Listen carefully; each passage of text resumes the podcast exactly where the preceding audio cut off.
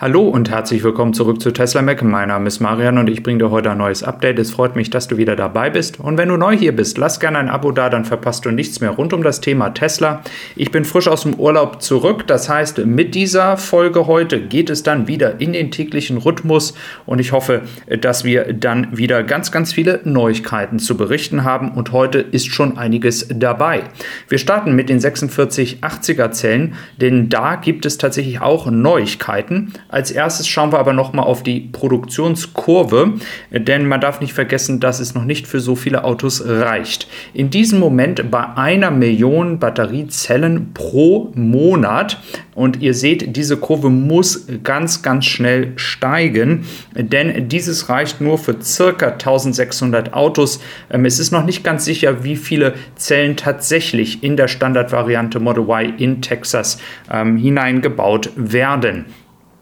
Das bedeutet, 1600 Autos ist natürlich nicht so viel, deswegen kann man diese Variante auch noch nicht offiziell kaufen. Da wird man dann entsprechend von Tesla zurzeit in den USA kontaktiert, ob man diese Variante haben möchte. Das heißt, man muss schon ein Besteller sein und dann wird man kontaktiert. Es deutet sich also an, dass meistens Long-Range-Varianten äh, nochmal kontaktiert werden und gefragt werden, ob sie vielleicht doch diese Variante haben möchten und äh, dann das Auto auch schneller bekommen können. Das ist also das Update bezüglich dieser Situation. Jetzt gibt es auch die ersten Leute, die eben halt schon die Ladekurve bekannt gegeben haben. Von 9% auf 20 in 3 Minuten, von 9 auf 39 in 6, dann auf 50 Prozent, also 41 Prozent geladen in 12 Minuten. Jetzt gibt es einige Stimmen, die sagen, hm, das ist ja gar nicht so schnell. Und es ist richtig, dass bei den 2170er Zellen der Höchstpunkt bei 250 Kilowatt ist und bei diesen neuen jetzt bei 227. Ich möchte aber daran erinnern, dass damals, als die 2170er Zellen ähm, das erste Mal installiert worden sind, das gleiche passiert ist. Das heißt, wir können davon ausgehen, dass es noch einige einige Updates geben wird, die diese Ladekurve sogar noch besser machen. Denn wir wissen, dass Tesla hier ganz vorsichtig an die Sache rangeht. Sie testen noch sehr viel. Das heißt, da wird es noch einige Verbesserungen geben. Dann schauen wir einmal auf den Vergleich zwischen Shanghai und Grünheide. In der letzten Woche war ja berichtet worden, dass wir jetzt endlich 1000 Autos pro Woche in Grünheide produzieren. Wenn man das jetzt mit Giga Shanghai von damals in den ersten drei Monaten vergleicht, ähm, dann kann man tatsächlich sagen, es ist ein bisschen langsamer als in Shanghai. Ich möchte aber hier betonen, dass dieses auch unter anderem an den Herausforderungen der Lieferkette liegt. Ihr könnt euch sicherlich erinnern, dass ich darüber berichtet hatte, äh, dass ja die Batteriepakete aus China noch kommen. Das heißt, es hätte sicherlich schon ein bisschen schneller gehen können. Was wir aber auf jeden Fall sehen ist, und das ist der gelbe Streifen unten, dass jetzt zum Ende ähm, dieses Quartals tatsächlich Tesla nochmal einen richtigen Schub macht. Sie werden wahrscheinlich aber Volkswagen und Audi in Norwegen jetzt in diesem Beispiel nicht einholen können. Aber es gibt viele, viele Bilder, viele ähm, Videos auch tatsächlich aus Norwegen, die bestätigen, dass ganz, ganz viele Model Y Performance auch aus Grünheide dorthin exportiert werden. Also das ist ganz spannend. Und ich hatte ja auch vor meinem Urlaub darüber berichtet, dass hier eigentlich auf dem Parkplatz noch Autos sein sollten, die eigentlich noch für Europa wären. Ob das jetzt tatsächlich diese Autos sind von der Aufnahme vom 18. Juni, das ist nicht klar. Jedoch wurde bestätigt, dass die Autos, die ihr dort gesehen habt, nicht nach Europa gehen, sondern in eine andere chinesische Stadt verschifft werden.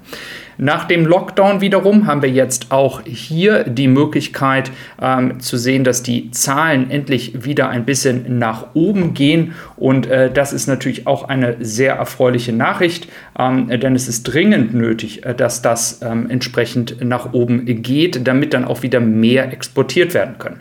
Diese Statistiken sind übrigens von Roland Pircher, also ähm, Credit goes to him. Dann schauen wir einmal hier noch nach China, denn die Nachfrage, die explodiert dort vollkommen in China. Das hat aber einen anderen Grund, nämlich die Leute haben Angst, dass die Preise weiter ansteigen. Es hatte ja einen kleinen Preisanstieg auch in China gegeben. Und jetzt äh, rasen die Leute alle zu den ähm, Service Centern beziehungsweise zu den Sales Advisors und versuchen in irgendeiner Form noch eine Bestellung zu tätigen. Hier hatte Ray for Tesla darüber berichtet, ähm, dass er dort auch von Leuten, die für Tesla arbeiten, Berichte bekommen hat, dass diese Überstunden machen mussten, weil es so viel Nachfrage nach Tesla-Autos gibt.